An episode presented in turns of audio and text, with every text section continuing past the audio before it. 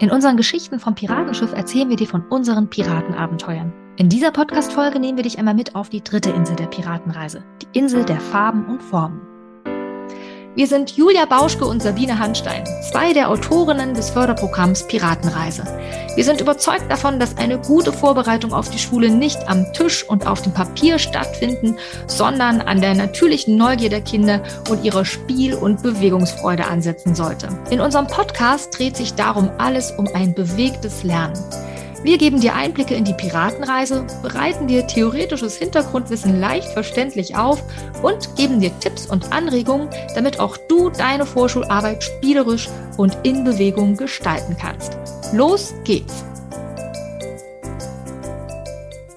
Herzlich willkommen in unserem Piratenreise-Podcast. Heute wieder mit dem Format Geschichten vom Piratenschiff. Ist ja auch mit eins unserer Lieblingsformate, wo wir dich ein bisschen mit hinter die Kulissen nehmen, beziehungsweise dir eigentlich ja auch so ein bisschen aus unserem Erfahrungsschatz berichten, was wir so mit der Piratenreise schon erlebt haben, was wir mit den Kindern, mit unseren Piratenkindern schon erlebt haben. Und heute wollen wir mal auf die dritte Insel springen. Das ist ja die Insel der Farben und Formen. Und wir haben noch mal so ein bisschen überlegt, was haben wir da eigentlich schon für tolle Erlebnisse gehabt und uns sind einige eingefallen und die wollen wir heute gern mit dir teilen. Auf der Insel der Farben und Formen, da begegnen die Kinder ja der Fee der Farben und Formen. Da können wir nachher auf jeden Fall auch noch eine schöne Geschichte zu erzählen. Und das ist nochmal eine ganz besondere Insel aus vielerlei Hinsicht, aber vor allem ist es die Insel, also wo eine Materialschlacht vorprogrammiert ist, weil einfach, äh, ja, es eine sehr materiallastige oder materialintensive Insel ist. Hier geht es wirklich wirklich darum, ganz viele Formen in verschiedensten Farben auszuschneiden, zu laminieren. Also da braucht es echt noch mal ein bisschen Vorbereitungszeit. Das Schöne aber, und wir haben es schon ganz oft gesagt, ist bei der Materialgeschichte, dass wenn man einmal die Materialien hat, dann muss man sie nie wieder, also bei fast allen zumindest, nie wieder in die Hand nehmen. Also es lohnt sich da wirklich einmal dran zu machen, zu schnippeln, zu kleben und zu laminieren. Und dann hat man wirklich ganz, ganz tolle Materialien, ganz einfache Materialien, die für die Kinder aber total schön sind, weil es ganz, ganz tolle Spiele sind in der, ähm, auf der dritten Insel. Ja, Sabine. Ja. Lass uns mal loslegen. Ja, auf jeden Fall. Wir wollen ja ein bisschen einsteigen, so in einzelne Spiele, die uns einerseits besonders Freude machen, aber an die wir auch so ein paar besondere Erinnerungen knüpfen. Ja, also wenn wir mal direkt in die erste Einheit reinspringen, da gibt es ja ein Spiel, das ist bei den Kindern immer total beliebt. Es ist im Grunde ein ganz simples Memory, das Farb- und Form-Memory, aber es ist für die Kinder deshalb nochmal besonders, weil es so mit Bechern aufgebaut wird. Also am besten mit so Pappbechern, unter die dann Formen in verschiedenen Farben drunter gelegt werden. Also wir haben da Dreieck, Viereck und Kreis in den Grundfarben Rot, Gelb, Grün und Blau. Das ist dann zum Beispiel so etwas, was du schon mal basteln musst, mhm. ja, also mhm. wo du ein bisschen schnippeln musst und tatsächlich auch ein bisschen aufwendiger, weil es sich nämlich lohnt, diese Form nicht einfach nur auf farbiges Papier auszudrucken und zu laminieren, sondern das lohnt sich in dem Fall echt, die auf so ein bisschen dickere Versandkartonpappe zum Beispiel aufzukleben oder irgendein dickeres ja, Material, so ein Trägermaterial sozusagen, ja. damit die so ein bisschen griffiger sind. Weil wenn man die einfach so dann als Memory-Karten unter den Bechern versteckt, kann man die einfach nicht so gut greifen, weil die einfach ja so dünn und laminiert sich nicht gut, nicht so gut aufnehmen lassen. Ne? Darum, da lohnt es sich wirklich ein bisschen mehr Zeit zu investieren und die Vorlage, die du ja dann findest im Download-Link, ich sag's mal wieder, Download-Link auf Seite 4 links oben im Piratenreisebuch, falls du das noch nicht mitbekommen hast, oder auf der Material-CD, falls du hast. Da gibt's ja die Vorlage dann für diese Formenkarten und die musst du dann eben auch verschiedenfarbiges Papier ausdrucken und ich, ich würde ihm, wie gesagt, sehr empfehlen, das direkt auf dicke Pappe noch nochmal aufzukleben und dann die Formen auszuschneiden. Und das braucht halt so ein bisschen Zeit aber lohnt sich eben, weil dann sind sie griffiger und auch haltbarer. Aber jetzt mal zum Spiel an sich und auch zu einer schönen Erinnerung, die ich da habe. Wie gesagt, es ist ein sehr beliebtes Spiel bei den Kindern, eben ein klassisches Memory. Kinder lieben ja Memory und sind darin ja auch in der Regel mega gut. Also ich bin ganz schlecht im Memory. Besser als Erwachsene. Ja, besser als Erwachsene. Wahnsinn. Genau, definitiv besser als ich, weil ich bin auch unter den Erwachsenen eine, glaube ich, der schlechtesten Memory. Ich bin da wirklich gar nicht gut. Ähm, aber dieses Memory hat es echt in sich, denn es ist ja anders als bei normalen Memories so, dass die Merkmale der einzelnen Paare gar nicht so gewaltig groß sind, was ihre Unterschiede betrifft. Ne? Also die, die Paare unterscheiden sich eben in ihrer Form und ihrer Farbe. Also es gibt zwei rote Vierecke, es gibt zwei grüne Vierecke, es gibt zwei gelbe Vierecke und so weiter. Das mhm. heißt, das, was du sonst so kennst vom Memory-Spielen, dass man so ja ein Bild auch irgendwie in seiner Position so abspeichert, wie dort liegt jetzt der Schmetterling Frühling und da habe ich schon das Haus gesehen. Das ist bei diesem Memory wirklich erschwert, weil eben die Formen sich ja immer wiederholen und auch die Farben. Und dementsprechend ist wirklich schwer, sich das zu merken. Darum würde ich dir total empfehlen, wenn du das Memory dann aufbaust mit den Kindern, dass du auf jeden Fall die Becher in Reihen legst. Also jetzt nicht einfach äh, durcheinander stellst, mhm. genau, sondern wirklich anordnest in so einem Raster, dass äh, ja es zumindest so eine Struktur gibt von mehreren Reihen und Spalten, damit man so ein bisschen eine Hilfe hat. Ja, und dann ist es eben ein Spiel, ein Memory, wie das immer so ist, wo die Kinder ähm, quasi um das Memory drum herum sitzen im Kreis, ja. Und da kannst du dir denken, falls du es noch nicht ausprobiert hast, das Spiel, aber das kennst du ja auch aus anderen Situationen in der Kita natürlich, damit ist ja eine Abwartesituation verbunden, weil die Kinder kommen ja nacheinander dran. Und das ist so ein, eine klassische Situation, wo du dann auch ziemlich schnell siehst, ne, welchen Kindern fällt das leicht und welche haben da vielleicht auch große Schwierigkeiten. Und da knüpfe ich nämlich jetzt an mit meiner kleinen Geschichte zu einem Kind, ein Junge, den ich mal in der Gruppe hatte, der tatsächlich sehr, sehr große Schwierigkeiten hatte, damit abzuwarten. Eigentlich habe ich fast in jeder Gruppe so ein Kind, das da wirklich deutlichen, ähm, ja, ich sage jetzt mal Unterstützungsbedarf hat und sich da noch entwickeln könnte. Und bei dem Jungen war das eben auch so, dem fiel das wirklich wahnsinnig schwer, da abzuwarten. Und das ist natürlich für die anderen Kinder dann drumherum, kann es auch ein bisschen frustrierend und nervig sein, wenn da irgendwie immer jemand ist, der dann schon vorsagt zum Beispiel, ja, und der ja einfach schon greift, obwohl er noch gar nicht dran ist oder eben verrät, wo etwas ist, weil da war der ganz pfiffig, ne, der konnte sich das alles ganz gut merken und hat es eben nicht so geschafft, sich da zu bremsen. Und das ist eine super Situation, wo man das dann klasse üben kann, ja, also wo man so einem Kind dann auch nochmal Hilfsmittel anbieten kann. Also einmal finde ich, was ich ganz oft mache bei diesem Spiel, aber auch bei ähnlichen Spielen, wo es uns abwarten geht, dass wir nochmal die Piratenregel nochmal besprechen, nämlich fair sein. Ja, fair und mhm. freundlich sein ist ja die zweite Piratenregel. Und zu fair sein kann ja dann auch gehören, dass man den anderen die Chance gibt, die Aufgabe selbst zu lösen. Ja, weil wir alle wollen ja gerne, wenn wir wissen, wo was ist oder es zumindest ausprobieren wollen, wollen ja wirklich auch selbst zum Zug kommen. Und es ist ja total blödes Gefühl, wenn ich jetzt gerade was aufdecken will und dann langt da schon jemand so dazwischen und hat das schon aufgedeckt, was ich selber vielleicht gerade schon wusste, ja. Mhm. Und genau das lässt sich dann super besprechen, haben wir natürlich auch mit diesen Jungen gemacht. Aber trotzdem fiel es ihm unglaublich schwer. Ich hatte eine ganz tolle Steuerfrau dabei, die Janette, die mich da begleitet hat bei der Gruppe. Und die hat dann eine super Idee gehabt für, den, für das Kind. Nämlich, die hat nämlich gesagt, du, wie wäre es denn, wenn ich deine Hand nehme, deine Hand halte, wir halten uns aneinander fest, ja, und ich helfe dir abzuwarten, bis du dran bist. Und dann, wenn du dran bist, dann lasse ich deine Hand los. Dann kannst du dann den Becher umdrehen, den du gern umdrehen möchtest. Und hat ihn gefragt, ja, es war eine Frage, wie wäre es denn, wenn, ne, darf ich das? Und das Kind hat zugestimmt, was ich ganz an dem Punkt ganz wichtig finde, ne, dass es so, so eine eigene Entscheidung ist, dieses Hilfsangebot auch anzunehmen.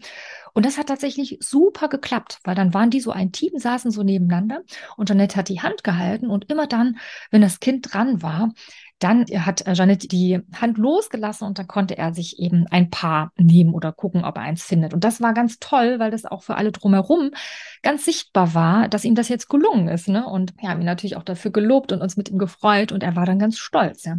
Julia, hast du ähnliche Situationen erlebt bei diesem Spiel? das nicht, aber mir fallen auch noch so, ein, also ich finde diesen, diesen Tipp äh, oder diese Idee von Janette total gut und ähm, habe das auch schon ganz oft als Unterstützung erlebt. Also, dass das manchmal eine Unterstützung sein kann für die Kinder. In deinem Beispiel war das mit der Hand halten oder ne, auch, dass die Kinder vielleicht sich selber, kennt ihr bestimmt alle, ne, so mit so einem imaginären Schlüssel die Schnute zuschließen oder so, ja, und den Schlüssel ganz fest in der Hand halten oder sich draufsetzen oder die Hände vor den Mund halten. Aber also finde ich sollte man natürlich immer gucken, wie, wie, das vermittelt wird. Das soll nicht so von wegen, du musst jetzt still sein, sondern eher wirklich als Unterstützung natürlich. Ne? Also die Hände auf die Schnute gelegt werden und dann, wenn es eben losgeht, dann kann das Kind reden. Aber ich finde gerade mit der Unterstützung durch Janette, die ja quasi dann das Zeichen gegeben hat, also wenn jemand als Unterstützung dabei ist, die ein Zeichen gibt, in dem die Hand losgelassen wird, nochmal echt eine große Hilfe. Also weil wir, glaube ich, ganz oft dabei sind, natürlich auch selber irgendwann genervt zu sein, so Mann, jetzt sei doch mal ruhig, jetzt lass doch mal den anderen die Chance. Wir wollen natürlich ja auch die anderen Kinder zu Wort kommen lassen. Da finde ich diese Idee, die ihr da hattet, auf jeden Fall eine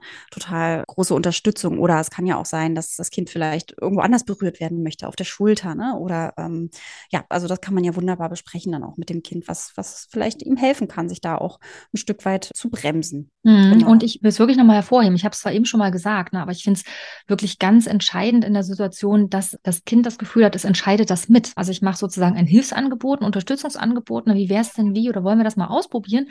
So haben wir es ja auch eingeleitet. Ne? So, ah Mensch, das fällt dir aber wirklich schwer. Du weißt es schon und du willst es nehmen und das kann ich echt gut verstehen. Ja, so also dass man erstmal auch so dieses Verständnis entgegenbringt und so, ja, das ist wirklich schwer. Wie wäre es denn, wenn wir das mal so und so versuchen? Ne? Also es ist ja wirklich die Frage, wie man das Ganze einführt und wenn es auf so eine Art geschieht mit diesem, ich verstehe das, dass du das so gerne jetzt schon machen möchtest und trotzdem ist ja wichtig, dass alle hier zum Zug kommen, wollen wir mal das und das versuchen, dann gibt es dem Kind ja das Gefühl, es ist in Ordnung, dass ich so bin, ja, ja. also es ist, es ist okay, dass ich, dass mir das schwerfällt, die anderen verstehen das auch, aber wir wollen natürlich trotzdem versuchen, das zu verändern, weil ist ja klar, ist blöd für die anderen, ne? so. Und dann kann es sich bewusst dafür entscheiden. Und so war das eben auch bei diesem Kind. Und er war dann auch mega stolz, ja, und es war eben für alle anderen auch eben so sichtbar und spürbar, dass das so gut geklappt hat, ne, und dann konnten wir ihm im Loben so, boah, das war echt toll, wie das heute geklappt ja. hat, dass du das geschafft hast. Ist ja echt schwer gewesen, ne? aber so hat es geklappt. Und dann kann sich das Kind freuen und das auch ins nächste Mal mit hineinnehmen. Ne? Ja, eben. Ich wollte auch gerade sagen, nochmal vielleicht auch in andere Momente übertragen. Ja, also gerade wenn man das nochmal im Nachgang dann aufarbeitet, reflektiert, bespricht und einfach nochmal sagt, hey, guck mal, hier, da gab es eine Unterstützung, die hat dir total geholfen dabei, dich auch an die Piratenregeln zu halten. Also vielleicht ist es ja auch eine Unterstützung für das Kind, das mit in den Kita-Alltag zu nehmen oder vielleicht für Situationen mit nach Hause zu nehmen. Ja, vielleicht spielt das Kind öfter mal, Mensch, ärger dich nicht mit den Eltern zu Hause und da äh, kann es vielleicht auch nicht so gut abwarten. Und das wäre ja richtig toll, wenn es das, diese Unterstützung auch ja mit den Eltern besprechen könnte und sagen könnte, ah, es fällt mir so schwer, Mama, kannst du mal bitte meine Hand nehmen, weil ich so ungeduldig bin oder so. Mhm. Oder einfach nicht so, ja, es mir so schwer fällt, da jetzt abzuwarten. Genau, und eine Steigerung. In Kindersprache dann natürlich. Ne? genau, und eine Steigerung oder Erweiterung kann ja dann auch sein, also das äh, biete ich auch ganz oft den Kindern als Idee sozusagen an, ne, dass sie ihre Hand auch selber festhalten. Ne? Ja, also, na klar. Sich selbst, wenn da gerade niemand ist, der meine Hand halten kann, ne, so dann halte ich einfach meine Hand selbst fest, beziehungsweise kann auch eine Hand zur Faust ballen, ja, und den Gedanken oder das, was ich gerade mhm. unbedingt sagen möchte, halte ich irgendwie fest, bis ich dran bin und dann lasse ich aber eben auch symbolisch, wenn ich dann dran bin, die Hand los und mache sie auf. Ne? So, jetzt mhm. kann es raus raus. Dann ist wirklich so in der Körpererfahrung liegt nochmal so drin, ich halte hier etwas bei mir, also ich reguliere mich, ne, also jetzt mal ein Erwachsenensprech, mhm. ich halte diesen Gedanken noch fest und dann in dem Moment, wo ich dran bin, dann kann ich ihn aber auch loslassen und dann gibt es auch dieses Gefühl von so, ah, jetzt kann es raus. Ne? Ja. Also ein ganz bewusstes sich regulieren ist, weil das ist ja gerade das Thema bei diesen Kindern, dass diese bewusste Regulation einfach für sie ganz schwierig ist und indem man das so, ähm, ich sage jetzt mal, nach, also ja, wie kann man das nennen, so, so nach außen bringt oder so auch in die, in die Körpererfahrung, ja, durch so eine Geste, durch so eine Handlung, ja, dann ja, wird das einfach bewusster erlebbar. Und dann kann es dann irgendwann eben auch ohne diese Hilfestellung funktionieren. Mhm. Ja, und dann gibt es ja bei uns immer in jeder Einheit von jeder Insel am Ende auch immer eine Entspannungssequenz. Und ja, da wollen wir dich auch nochmal ermutigen, diese Entspannungssequenzen wirklich mal auszuprobieren. Wir wissen, da gibt es oft Scheu davor, das mit den Kindern zu machen, wenn man so den Gedanken hat, oh, die sind so wuselig, wie soll ich denn die jemals zur Ruhe bekommen? Ja, die wollen doch immer ganz viel toben, wollen sie natürlich auch, sich viel bewegen und Entspannung ist da jetzt gar nicht so, ähm, ja, gehört irgendwie nicht so auf deren Tagesplan, aber doch, ja, also wir haben so tolle Erfahrungen gemacht mit diesen Entspannungssequenzen am Ende, gerade vielleicht auch nach so einer wuseligen Stunde, wo es sehr aufregend war, finden wir es nochmal besonders wichtig, dass die Kinder ein Angebot der Entspannung bekommen, denn erfahrungsgemäß kennen viele Kinder das vielleicht gar nicht von zu Hause oder generell so aus dem, aus der Gesellschaft auch gar nicht so sehr, ja, sind ja doch in einer sehr schnelllebigen Gesellschaft, wo ständig irgendwelche Eindrücke auf die Kinder einprasseln und es eigentlich ja mal total gut wäre, auch mal runterzukommen, sich selber zu spüren, den eigenen Körper zu spüren, den Atem zu spüren, bei sich zu sein und eben nicht sich ständig Reize von außen reinzuholen. Und deswegen waren uns die Entspannungssequenzen am Ende jeder Einheit so besonders wichtig, das auch wirklich mit den Kindern auszuprobieren, dass die sich eben selber auch mal spüren können. Und da haben wir ganz, ganz wunderbare Erlebnisse schon gehabt. Und Sabine, du hattest so ein schönes Erlebnis auch bei eben einem Spiel von der dritten Insel, ne? bei dem Sonnenblumenspiel. Erzähl mal. Genau. Ja, es ist eine meiner Lieblingsentspannungen. Ich mag die total gern. Im Rahmen der Imagination ist es ja so, dass wir dann, es ist, glaube ich, auf der in der ersten Stunde der dritten Insel, dass wir m, auf der Insel einen ganz ungewöhnlichen Baum sehen. Das ist nämlich ein Sonnenblumenbaum, also eine riesige Sonnenblume, also wie auf einem Baumstamm, quasi ganz ungewöhnlich, gibt es nirgendwo sonst auf der Welt, nur auf dieser Insel. Und diese Sonnenblume, die beobachten wir und die mm, reagiert auf das Wetter. Also wenn die Sonne kommt, dann öffnet die sich richtig und wenn der Regen kommt, dann schließt sich die Blüte so. Und im Rahmen der Entspannung ist es so, dass alle Kinder sich in einen Kreis zusammensetzen, ja, und diese Sonnenblume darstellen und alle setzen sich auf den Boden, winkeln die Beine an und nehmen einander die Hände. Wir rücken ganz, ganz eng zusammen. Ja, ist wirklich ein super enger Kreis und stecken die Köpfe zusammen. Das ist die Haltung, die wir haben, wenn es beginnt zu regnen. Und das ist immer total kuschelig. Ja, es ist wirklich mhm. super eng und, und schön. Und wenn dann die Sonne scheint, also ich begleite das dann immer so ein bisschen mit so einer Geschichte, ja, also wie der Regen kommt und wieder geht, ja, dann, dann lassen sich alle ganz langsam, also öffnen die Arme so langsam, die Hände bleiben immer gehalten, ja, lassen sich ganz langsam nach hinten auf den Rücken abrollen, was übrigens echt schwierig ist. Mhm. Ja, also da braucht man ganz schön guten Tonusaufbau im Bauchbereich sozusagen, im Rücken, in der Rückenmuskulatur. Also es ist wirklich anstrengend ähm, und lässt sich dann sozusagen so hinten auf den Rücken abrollen, legt sich dann hin. Ja, dann sind die Arme ein bisschen gestreckter bei den Kindern, bei mir nicht so ganz, weil ich ein bisschen länger bin als die Kinder. Mhm. Und wenn dann der Regen wieder kommt, dann richten wir uns wieder langsam auf und kommen wieder ganz eng und kuschelig zusammen. Und ich mache da immer so eine Entspannungsmusik dazu noch an, ja, oft auch mit so ein bisschen Regenprasselgeräuschen dazu noch. Da gibt es ja viele schöne Sachen, die man da finden kann, wenn man das mal im Internet sucht, mhm. äh, solche Entspannungsmusik oder eine CD dabei hat. Und das kommt immer wahnsinnig gut an. Und ich hatte mal ein Mädchen, das ist mir auch total im Gedächtnis geblieben. Die hat am Ende der Stunde machen wir auf dem Schiff immer so eine kleine Reflexion, ne? So, wie, was haben wir erlebt auf der Insel? Wie war es eigentlich? Wir gucken die Schatzkarte an. Und die hat sofort gesagt, als ich gefragt habe, was fandet ihr denn heute am schönsten? Hat sie gesagt so, ah, die Sonnenblume.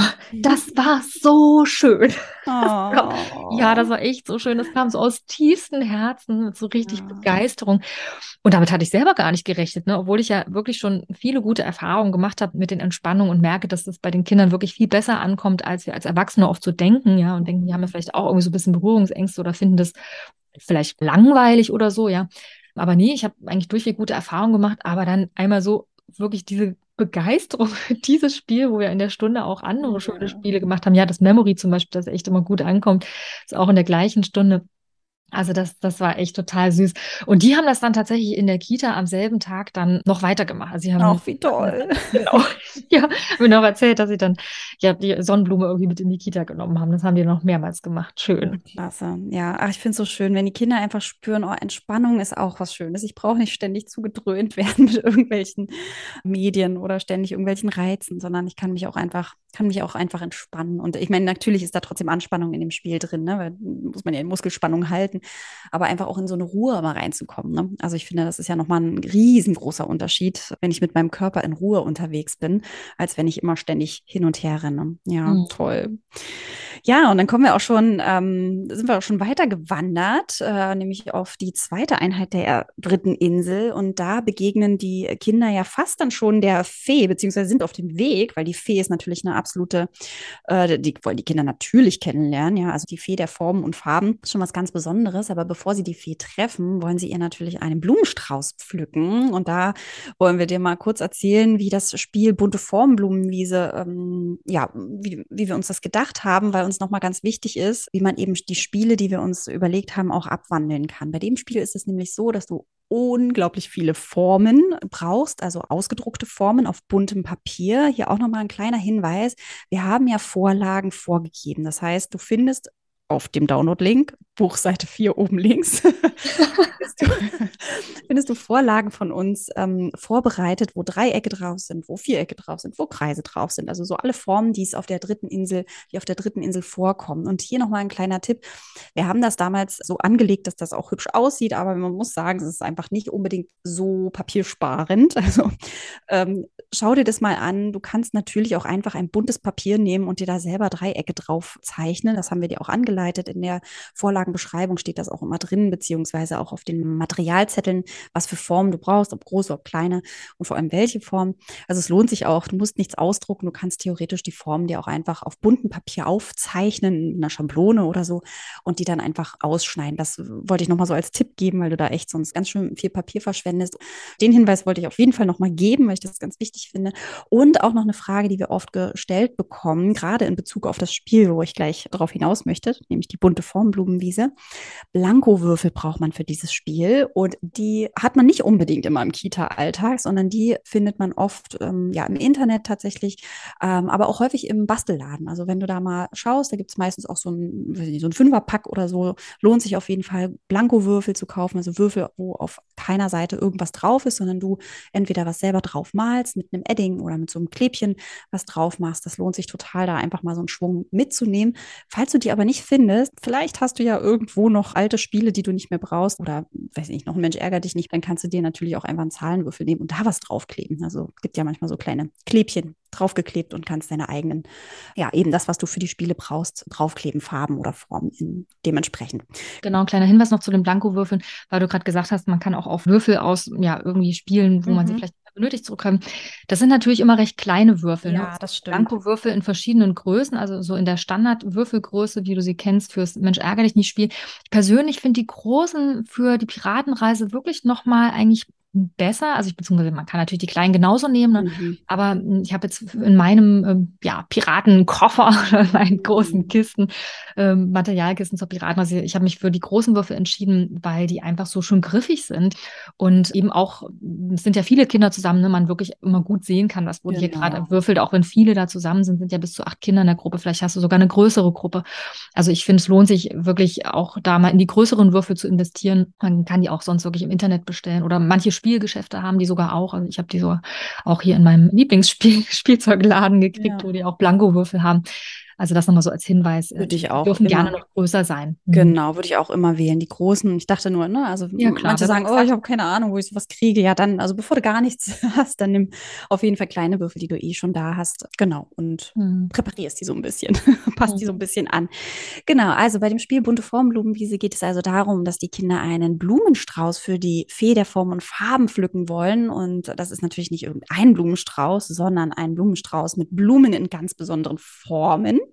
Und dafür hast du eben diese ganzen Formen vorbereitet, ausgeschnippelt in verschiedensten Farben und die liegen dann, vielleicht hast du noch so ein grünes Tuch, was dann quasi die Wiese darstellt. Und dann hast du eben diesen Würfel, beziehungsweise zwei Würfel, nämlich einmal einen Farbwürfel mit den Farben Rot, Gelb, Grün und Blau. Und dann kannst du noch zwei Joker vielleicht machen, also zwei Farbwünscher, weil der Würfel ja bekanntlich sechs Seiten hat. Und dann gibt es noch einen Formenwürfel, wo eben dann die Formen der Blumen drauf sind. Ja, also Kreis, Dreieck und Viereck. So, und es geht dann so, dass die Kinder um beide Würfel würfeln und dann eben die Würfel zeigen, welche besondere Blume sie von dieser grünen Wiese pflücken dürfen. Also ich würfle dann zum Beispiel mit den beiden Würfeln ein rotes Viereck. Das heißt also, das Kind, was gerade gewürfelt hat, darf dann eine rote Vierecksblume zur anderen Seite des Raumes zum Beispiel oder äh, zu einem bestimmten Abstand dann hin transportieren. Der Abstand, das kannst du natürlich frei wählen, auch so ein bisschen wie dein Raum gestaltet ist, auch wie, ja, wie fit auch die Kinder sind, denn das wird nicht einfach so rübergetragen, diese besondere Blume, sondern wir haben uns gedacht, es wäre ja eigentlich schön, wenn wir so ein bisschen Mundmotorik auch mit reinbringen und äh, einfach auch mal ein bisschen lustiger gestalten, aber vor allem so der Aspekt der Mundmotorik war uns nochmal ganz wichtig, den auch mal mit reinzunehmen. Die Kinder haben nämlich die Aufgabe, mit einem Strohhalm, wohlgemerkt so ein etwas dickerer, also mit einem größeren Umfang Strohhalm, ne? so kennst du bestimmt so einen Cocktailstrohhalm, der auch jetzt nicht so mega lang ist, sondern so einen halbierten am besten. Mit so einem Strohhalm sollen die dann nämlich diese Form, die sie gewürfelt haben, erwürfelt haben, ansaugen und auf die andere Seite rüberbringen. Also von daher wird dir wahrscheinlich jetzt schon auffallen, okay, andere Seite des Raumes kann ja sehr, sehr weit weg sein. Von daher, also wirklich schau, wie dein Raum gestaltet ist und probier es vor allem selber mal aus, weil es gar nicht so leicht ist. Denn hier muss ich wirklich die Luft ganz schön dosieren, damit ich nicht auf einmal so meine ganze Luft schon angesaugt habe und dann nur noch halten muss. Kann natürlich super anstrengend sein. Also probier das selber mal aus und schau mal, wie weit du den Abstand von dieser grünen Wiese dann rüber zur Blumenvase theoretisch ne? rüber schaffst, also wie viel, wie viel Luft du da brauchst. Und auf dieser anderen Seite, da sind dann quasi wie drei Vasen. Ne? Da kannst du vielleicht drei Stühle hinstellen und dann liegt auf jedem Stuhl eine Form, nämlich eine Kreisform, ein Dreieck und ein Viereck, sodass die Kinder dann eben mit der entsprechenden Blume, in unserem Fall war es jetzt das rote Viereck, es in die entsprechende Vase, also auf den entsprechenden Stuhl dann drauf transportiert. Und das ist gar nicht mal so einfach. Wie gesagt, es lohnt sich, das selber mal auszuprobieren. Und was wir dir hier bei dem Spiel nochmal sagen wollen und auch wirklich ans Herz legen wollen, geh ganz flexibel mit den Spielen um und schau natürlich, was deine Gruppe braucht, was die kann, wo die Unterstützung benötigt. Denn gerade hier bei diesem Spiel kann man wunderbar Alternativen finden, gerade für Kinder, denen das total schwer fällt. Ich hatte zum Beispiel mal einen Jungen mit Down-Syndrom, wo ja gerade das Thema Speichelfluss auch auf jeden Fall Thema war und auch gerade der Mundschluss für ihn unglaublich schwierig. Und gerade das Ansaugen war für den undenkbar, dass wir das in dieser Stunde hinkriegen, weil natürlich da auch ein bisschen Aufregung mit dabei ist. Und von daher geht er flexibel um. Bei diesem Kind hätte man zum Beispiel auch probieren können, dass dieses Kind eben nicht durch den Strohhalm die Form ansaugt, sondern sie von der einen Seite zur anderen Seite rüber pustet. Das wäre auch möglich, ja. Je nachdem, bei diesem Kind war es tatsächlich nicht möglich, weil einfach so viel Speichel da lief. Ja, da ist Pusten dann, äh, da ist einfach das ganze Papier dann nass, wenn der da durch diesen Strohhalm pustet. Aber das wäre eine Möglichkeit. Oder du könntest natürlich auch einfach die Form auf die Hand legen und dann versuchen, dass das Kind ansaugt und dann wird es eben mit der Hand rübergetragen, falls es eben nicht die ganze Zeit schafft, diese Form anzusaugen mit dem Strohhalm. Oder aber das Kind trägt es ganz einfach von der einen Seite zur anderen rüber und hat es trotzdem das Spiel mitgemacht. Das finde ich nochmal ganz, ganz wichtig, dass man wirklich immer wieder schaut, was braucht dieses Kind, was kann es denn, äh, wo ist es doch ein Stück weit gefordert, aber eben nicht überfordert und nachher noch gefrustet, dass es das vielleicht nicht hinkriegt, sondern du findest bestimmt Möglichkeiten, jedes Spiel auch wirklich mit jedem Kind durchzuführen. Und das finde ich einfach nochmal wichtig, gerade hier bei diesem Spiel, bei diesem besonderen Spiel, was ja einerseits Bewegung ist, ne, die Mundmotorik mit drin ist, aber auch Farben und Formen eben natürlich eine Rolle spielen. Das heißt, das Kind wird ja trotzdem in ganz vielen Bereichen gefördert, ja, auch wenn es jetzt nicht unbedingt das, wie es eigentlich vorgesehen war, diese Form ansaugen kann. Genau. Hm, also ich habe das auch schon ganz unterschiedlich gespielt. Ne? Also ja. Also viele Kinder schaffen das, aber es ist auch trotzdem für viele Kinder wirklich eine große Herausforderung. Also ich hatte zum Beispiel mal eine Gruppe, da war das für fast alle Kinder richtig schwierig. Da habe ich dann echt gestaunt. Ja. Genau, also wo das wirklich ähm, ja fast allen sehr, sehr schwer gefallen ist. Also man muss auch wirklich dazu sagen, du musst echt gucken, dass das Papier auch nicht zu schwer ist. Ja, also ich würde da zum Beispiel jetzt kein Tonpapier wählen, ja, sondern es gibt ja dieses Kopierpapier, das farbig ist, also wirklich ein deutlich dünneres Papier, einfach weil sonst das Papier zu schwer ist. Ne? Auch laminieren solltest du die Form auch auf keinen Fall in dem Fall. Ne? Das sind dann Formen, von denen du dann am Ende der Stunde einige wegschmeißt, weil da doch mal der ein oder andere Speicheltropfen drauf landet mhm. und dann vielleicht nicht so hygienisch ist, die wieder zu benutzen. Also das wäre tatsächlich ein Material, was du dann auch immer mal wieder auffüllen musst. Ähm, genau, also da solltest du auf jeden Fall darauf achten, dass das Papier nicht so schwer ist und eben die Strohhalme, Julia hat es schon gesagt, müssen eben eher die dicken Strohhalme sein, gern auch halbiert und auch schön gerade abgeschnitten. Das ist nämlich auch nochmal was, was mhm, das Spiel erschweren kann. Dann, ja. Genau, man muss die einfach gerade aufsetzen beim Saugen. Ne? Und Julia hatte ja eben auch gesagt, dass du so ein bisschen ausprobieren solltest vorher, wie der Abstand zu den Blumenvasen sein sollte. Also ich habe da selten mehr als zwei Meter genommen. Also einfach, weil das wirklich reicht, sich da über den Tisch oder über den Boden, je nachdem, wo du das jetzt platziert hast, die die Wiese zu beugen, dann wieder aufzustehen, ja, ein paar Schritte zu laufen, weil so lange kann man dann auch nicht dosiert einatmen. Ne? Also ich finde da so zwei Meter reichen da völlig. Aber man kann das natürlich auch äh, so ein bisschen der Gruppe anpassen und wenn die Lust haben, dann den Anspruch noch ein bisschen hochzusetzen und auch so eine kleine Herausforderung oben drauf zu machen, dann könnt ihr das natürlich auch noch steigern, ja. Auf jeden Fall ist es dann total schön, wenn dann diese Blumenvasen gefüllt sind. Also das kann ja, wie Joja gesagt hat, einfach ein Stuhl sein mit einer Form drauf, wo die dann drauf liegen. Oder was auch schön sein kann, das habe ich auch schon öfter gemacht, dass ich einfach ein Blatt Papier genommen habe und im unteren Drittel des Papiers ein Kreis oder Viereck oder Dreieck gemalt habe als Vase und dann schon so mit so einem Stift ne? so Stiele mhm. drauf gemalt habe. Und dann haben wir die Formen dann zum Schluss noch aufgeklebt und gezählt, also welche Vase ist jetzt am vollsten oder welche Farbe haben wir am häufigsten gewürfelt.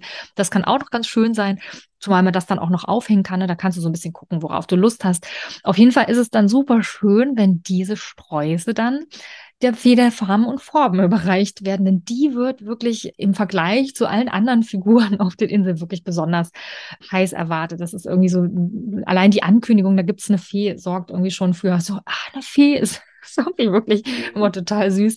Und wenn die dann endlich kommt, ist das natürlich wunderschön. Und vielleicht findest du ja noch irgendwie in deinem Kostümfundus irgendwie so ein paar bunte Tücher oder ich habe zum Beispiel so einen, so einen bunten Tüllrock und noch so Feenflüge und so einen Blumenkranz, den dann immer meine Steuerfrau trägt und dadurch dann eben ganz verwandelt ist. Und das ist immer super schön, weil kaum betritt die dann den Raum in diesem Outfit, ist dann so, oh, Outfit. Ah, ja. Es ist wirklich immer total lustig und wirklich schön. Und wenn die sich dann richtig freut über diese Blumen, ja, es ist natürlich ganz toll. Mhm. Ja, und dann kommt auch ein, schöner, ein schönes Spiel direkt im Anschluss, von dem ich auch nochmal berichten wollte, weil es passt auch gut zu diesem Thema, äh, was wir gerade schon mal so angerissen hatten, dieses ähm, geh doch flexibel auch mit den Spielen um und schau, was so zu deiner Gruppe passt. Da kommt nämlich dann das Spiel Bodenmalerei. Die Fee bittet nämlich die Piratinnen und Piraten, dann mit ihr in ihr Schloss zu kommen. Ich möchte ihnen das Schloss zeigen und zeigt ihnen dort einen Raum, wo sie gerade den Boden schmücken möchte und verzieren möchte. Und da folgt ein Spiel, bei dem die Kinder sich um so großes ähm, Papier drumherum setzen. Da kannst du zum Beispiel so Tapetenrolle auslegen und miteinander verkleben, ja, oder nimmst äh, so, gibt ja auch so Papier von der Rolle im Bastelbedarf, die du irgendwie mit Malerkrepp noch zusammenklebst. Also so, dass du so ein großes, sagen wir mal, Rechteck hast, ja, vielleicht so zwei mal drei Meter, kannst du ein bisschen gucken, wie groß dein Raum ist, kann auch deutlich weniger sein, reichen auch einmal zwei Meter, dann kannst du irgendwie gucken, was da geht. Und äh, dann setzen sich die Kinder da drum herum und ziehen dann im Rahmen des Spiels mit Buntstiften Linien kreuz und quer auf dem Papier. Das läuft dann immer so, dass dann die Fee sagt zum Beispiel, das Kind mit dem roten Pullover zieht eine Linie zu dem Kind mit der grünen Hose. Ja, also so ein bisschen die Farben bauen wir damit ein oder bestimmte Merkmale des Kindes, die dann angesprochen werden. Und so füllt sich dann Schritt für Schritt eben dieses Papier mit verschiedenen Linien, die sich eben kreuzen. Ja, irgendwann hast du da so ein Gewirr aus Linien und durch dieses Kreuzen entstehen auf dem Papier dann verschiedene Formen. Also da haben wir Dreiecke, Vierecke, Fünfecke, Sechsecke, ja, alles Mögliche entsteht da. Kreise entstehen nicht, habe ich auch nicht erlebt. genau, und ähm, ja, und diese Kreise, äh, nicht Kreise, diese Formen, die können dann in der Erweiterung des Spiels noch ganz unterschiedlich weiter verarbeitet werden, sage ich jetzt mal. Ne? Und das hängt wirklich so ein bisschen davon ab, was du glaubst, dass zu deiner Gruppe ganz gut passt. Also ich mache das zum Beispiel ganz oft so, dass wir dann die Formen noch zählen, ja, dass wir mhm. Ecken zählen. Da hast du dann wunderbar die 1 zu 1 Zuordnung mit drin und da kann man dann zum Beispiel jeder Form eine Farbe zuweisen und dann habe ich so Muggelsteine in verschiedenen Farben und dann werden zum Beispiel alle Dreiecke mit einem gelben Muggelstein markiert, die dann da reingelegt werden ne? und alle Vierecke bekommen einen roten oder was auch oft sehr schön ist, woran die Kinder dann auch noch viel Spaß haben, diese Formen anzumalen auszumalen in bestimmten Farben oder was auch immer. Ja, ich habe auch schon das erlebt, dass die Kinder da einfach Lust hatten, noch ganz wild auf diesem Papier rumzumalen. Da wurden dann riesen Kringel gemalt und die haben sich da richtig ausgetobt. Also da kannst du einfach auch so ein bisschen mit der Energie der Gruppe gehen, was da so bleibt und was noch, äh, worauf die noch so Lust haben. Und schön ist auch, wenn das dann noch mit in die Kita genommen wird, in dem Gruppenraum, da vielleicht noch aufgehängt wird oder auch noch weiter gemalt wird, weil das schafft man dann natürlich nicht in der Stunde, wenn jetzt zum Beispiel die Idee noch war, die Formen alle auszumalen malen in den entsprechenden Farben, mhm. Dreiecke, zum Beispiel gelb oder so, ja. Das ist natürlich in der Zeit dann nicht mehr zu schaffen. Und da kann man das dann auch so im restlichen Kita-Tag noch so fortsetzen und hat dann auch ein schönes Kunstwerk, weil das sieht dann immer super schön aus, wenn es fertig ist. Ich finde auch, das ist so toll, ja, weil ich meine, das vernetzt ja dann auch wieder. Das war uns ja auch so wichtig, weil ich meine, die Kinder kommen doch natürlich dann auch ins Gespräch, auch mit den anderen Kindern, mit den jüngeren Kindern vielleicht, wenn die da so ihre Bodenmalerei, ihr Kunstwerk mit in den Kita-Alltag nehmen, also noch weitermalen. Vielleicht malen auch die anderen Kinder mit und dann wird ja mit Sicherheit darüber darüber gesprochen, was die Kinder auch erlebt haben auf Piratenreise und äh, macht ja auch vielleicht die anderen ein bisschen neugierig, für was dann vielleicht im nächsten Jahr auf die anderen Kinder, auf die neuen Vorschulkinder dann zukommt. Und das finde ich eigentlich so schön, ja. Also wenn es wirklich Möglichkeiten gibt, Spiele aus der Piratenreise, wie vorhin mit dem Sonnenblumenspiel, wenn das auch in den Kita-Alltag mit hineingetragen wird und vor allem, wenn es dann auch aufgehangen wird, ne, das eignet sich natürlich auch super, diese Bodenmalerei dann eben an der Wand aufzuhängen und die Kinder dann auch den Eltern davon berichten können. Ja, also das mhm. ist wirklich total schön. Ich habe das auch selten geschafft, dass wir es ausgemalt, also zu Ende ausmalen konnten. Dafür hat es ja eben auch schon gesagt, die Zeit einfach nicht da, aber eben umso schöner, wenn sie es dann mitnehmen können. Mhm. Ich habe noch eine ganz besonders schöne Erinnerung an diese ja. zweite Stunde, weil es ist ja die Stunde, in der die Fee zum ersten Mal erscheint. Mhm. In der ersten Stunde auf der Insel ist es ja so, dass die Fee eben noch nicht kommt. Und das ist immer so ein bisschen mit Enttäuschung verbunden. Also bei ja. ganz vielen Gruppen ist das so, dass nach der ersten Stunde so, ah, oh, wir sind ja der Fee gar nicht begegnet, ja. ja. Und das ist so ein bisschen so, so, ja, so ein bisschen so eine Enttäuschung, so, oh, jetzt haben wir sie noch nicht gesehen. Und äh, dementsprechend ist in der zweiten Stunde wirklich äh, die Begeisterung immer groß, wenn die Fee dann endlich da ist. Und ich habe eine Erinnerung, das ist, äh, irgendwie super schön. sind wir, also war ja die Fee dann da, wurde auch begeistert begrüßt und so und geht natürlich am Ende auch wieder, wir verlassen ja dann wieder die Insel, gehen zurück aufs Schiff und dann, ja, kommt sozusagen meine Steuerfrau dann immer ohne ihr Feen-Outfit wieder aufs Boot, beziehungsweise erwartet uns da. Und ich hatte mal eine Gruppe, äh, beziehungsweise auch insbesondere ein Kind dabei, auch das ist so intensiv eingestiegen auf diese Imagination mit der Fee, also und hat da auch alle Kinder angesteckt. Das war wirklich toll hat dann sofort zu meiner Steuerfrau gesagt, weißt du was, die Fee war heute da und wir haben ihr einen Blumenstrauß geschenkt und ihren Boden bewahrt. Und hat dir das wirklich so erzählt als wäre sie eine andere Person, ja. ja. Und das fand ich irgendwie so toll, weil die natürlich sind die schon in dem Alter, wo die das total checken, dass es die gleiche Person ist, ja. Und mhm. das Spiel aber eben mitspielen und sich daran erfreuen und und die Begeisterung und die Freude wirklich echt war. Und sie haben mir ja. das wirklich echt so erzählt, also, ne, so, da weißt du, was uns heute passiert ist und das war so schön und das war einfach richtig schön.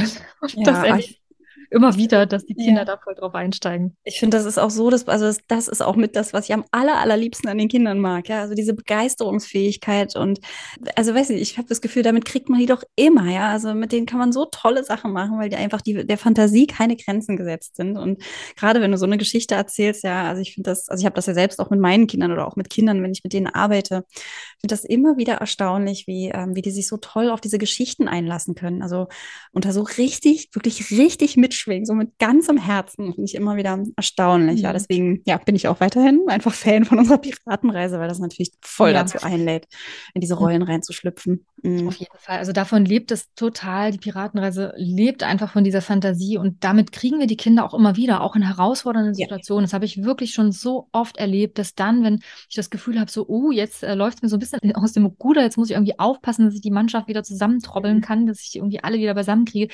Wenn ich dann so die Stimme singe und sage, oh, guck mal, ich glaube, da drüben ist der Vulkan des Lauschdrachen, lass uns mal gucken, ja. Oder was auch immer dann gerade irgendwie passt zur Geschichte, ja. Also mit der Geschichte kriegst du sie eigentlich immer zurück, ja. Also das ist die Erfahrung, die ich so oft schon gemacht habe und die mich immer wieder auch so freut, was auch so entlastet, ja, weil das mit der Geschichte ja auch, also mir persönlich fällt das dann immer total leicht, Situationen damit aufzulösen und zu merken, so, ach, es ist so schön, ja, ich stürze mich da einfach wieder rein in die Geschichte und die Kinder, ja, sind irgendwie so leicht zu kriegen. Also ich merke, das bringt irgendwie so eine Leichtigkeit dann da rein. Das ist wirklich, ja. wirklich schön. Macht mir, macht mir einen Riesenspaß.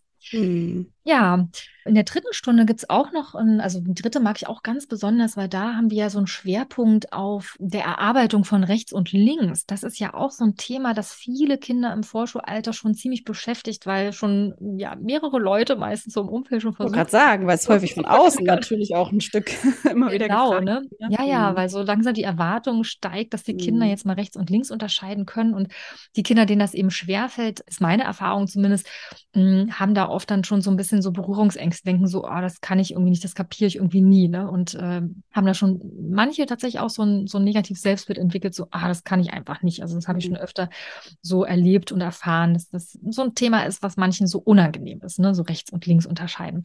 Und in der dritten Stunde haben wir ganz bewusst sowas eingebaut, weil für die Schule ist Rechts- und Linksunterscheidung natürlich total wichtig. Ja, ja, ist ja klar. Mhm. Also wir brauchen das beim Lesen und Schreiben natürlich, um Buchstaben unterscheiden zu können, weil wir viele ähnliche Buchstaben haben, wo irgendwie der Bauch mal in die eine Richtung zeigt und dann in die andere, ja. Und da muss man einfach sicher wissen, was auf welcher Seite ist, um das dann abspeichern zu können. Und auch fürs Rechnen natürlich ist ebenso wichtig, ja. Unser Zahlenstrahl läuft ja zum Beispiel von links nach rechts. Auf dem Papier arbeiten wir in der Arbeitsrichtung von links nach rechts. Also es ist total wichtig, gar keine Frage, ja. So. Aber es ist immer ein Knackpunkt für die Kinder, das wirklich zu verinnerlichen. Und deswegen wollten wir dafür was einbauen. Und das fokussieren wir dann in der dritten Stunde. Und das macht immer total Spaß, weil die Kinder da ziemlich schnell ein richtig gutes Erfolgserlebnis haben.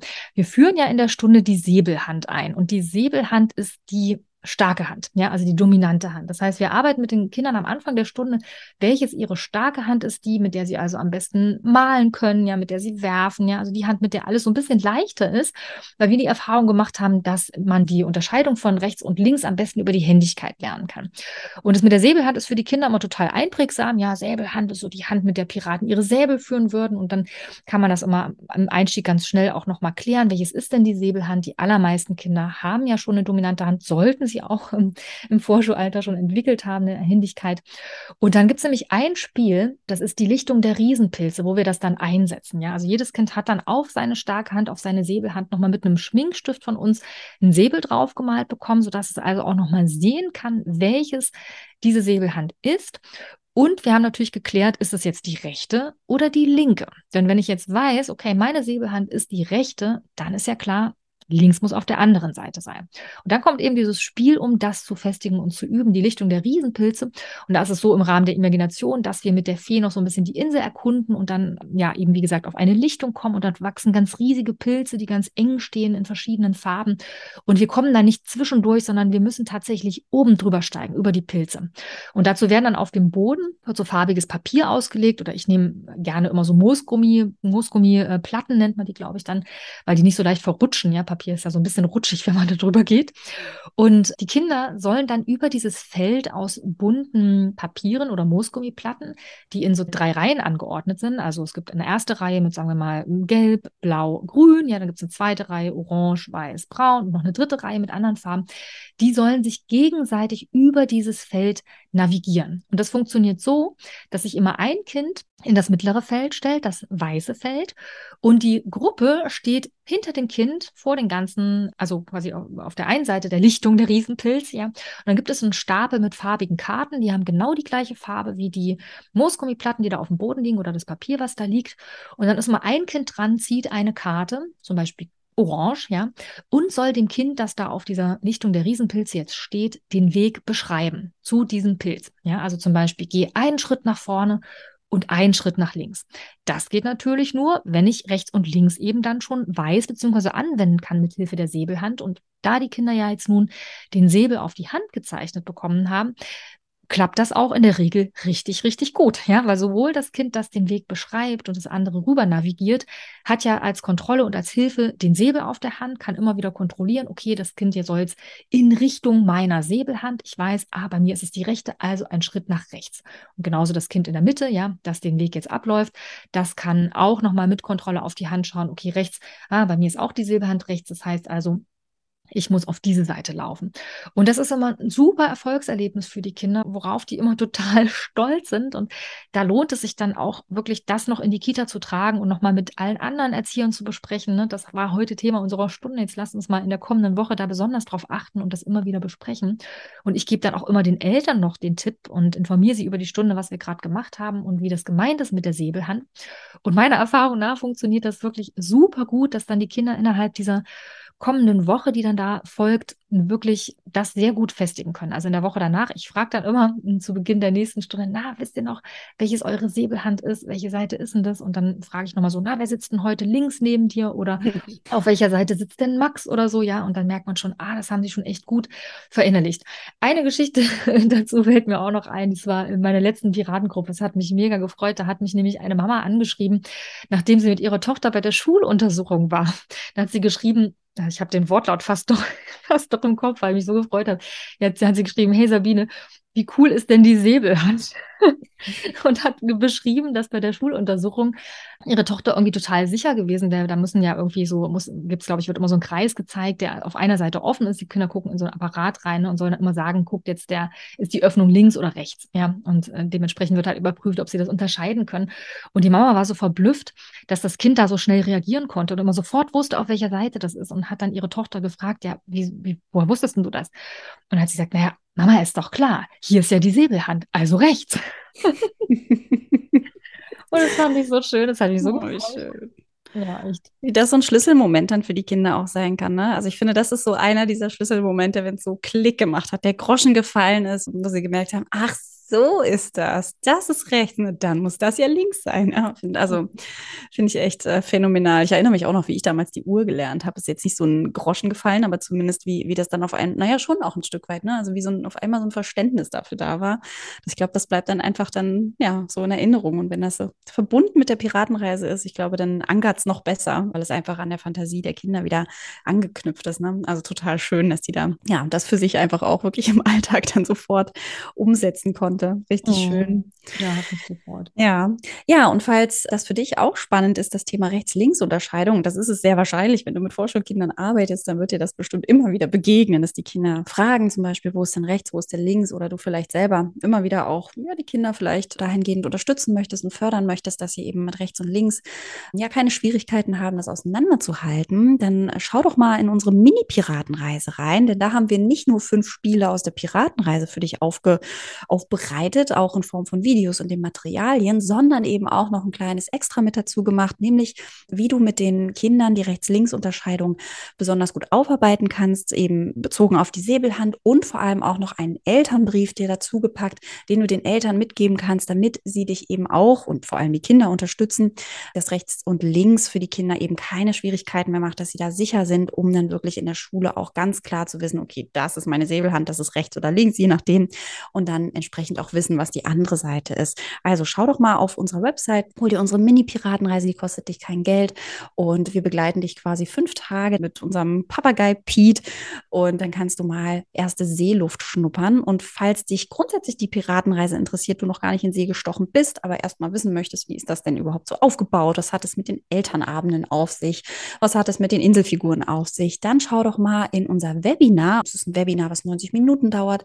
Kriegst ein Mini-Workbook und kannst dir Notizen machen und kannst dir einfach einen passenden Termin aussuchen und dich von uns 90 Minuten durch die Piratenreise begleiten lassen. Wir erklären dir, wie das Ganze aufgebaut ist, warum wir uns die Piratenreise ausgedacht haben und nehmen dich quasi einmal schon mal mit an die Hand, damit du schon mal erst, ja, auch da schon erste Seeluft schnuppern kannst. Genau. Ja, und das war unsere Folge zum Thema Geschichten vom Piratenschiff, Erfahrung auf der dritten Insel. Falls du auch gerade dort bist, wünschen wir dir jetzt viel Spaß bei deinen Abenteuern. Schreib uns gerne Feedback, wie es dir ergeht. Wir sind immer total neugierig und freuen uns, wenn wir von euch hören, wie es euch geht oder auch welche Erfahrungen du mit der Säbelhand machst. Ja, also schreib uns gerne. Falls du Fragen hast oder etwas Bestimmtes gibt, was dich an der Piratenreise besonders interessiert, was vielleicht auch mal hier in unserem Podcast nochmal Raum finden sollte, ja, zu irgendeiner Insel vielleicht eine Frage Frage hast oder zu irgendwas, was du noch angehen willst, wo du noch nicht so richtig sicher bist, wie du es anpackst, ja, dann schreib uns gern. Wir nehmen das immer gerne auf und machen daraus vielleicht dann auch gern mal eine eigene Podcast-Folge. Bis dahin wünschen wir dir jetzt erstmal alles Gute, freuen uns, wenn du nächstes Mal wieder zuhörst. Ahoi und bis bald.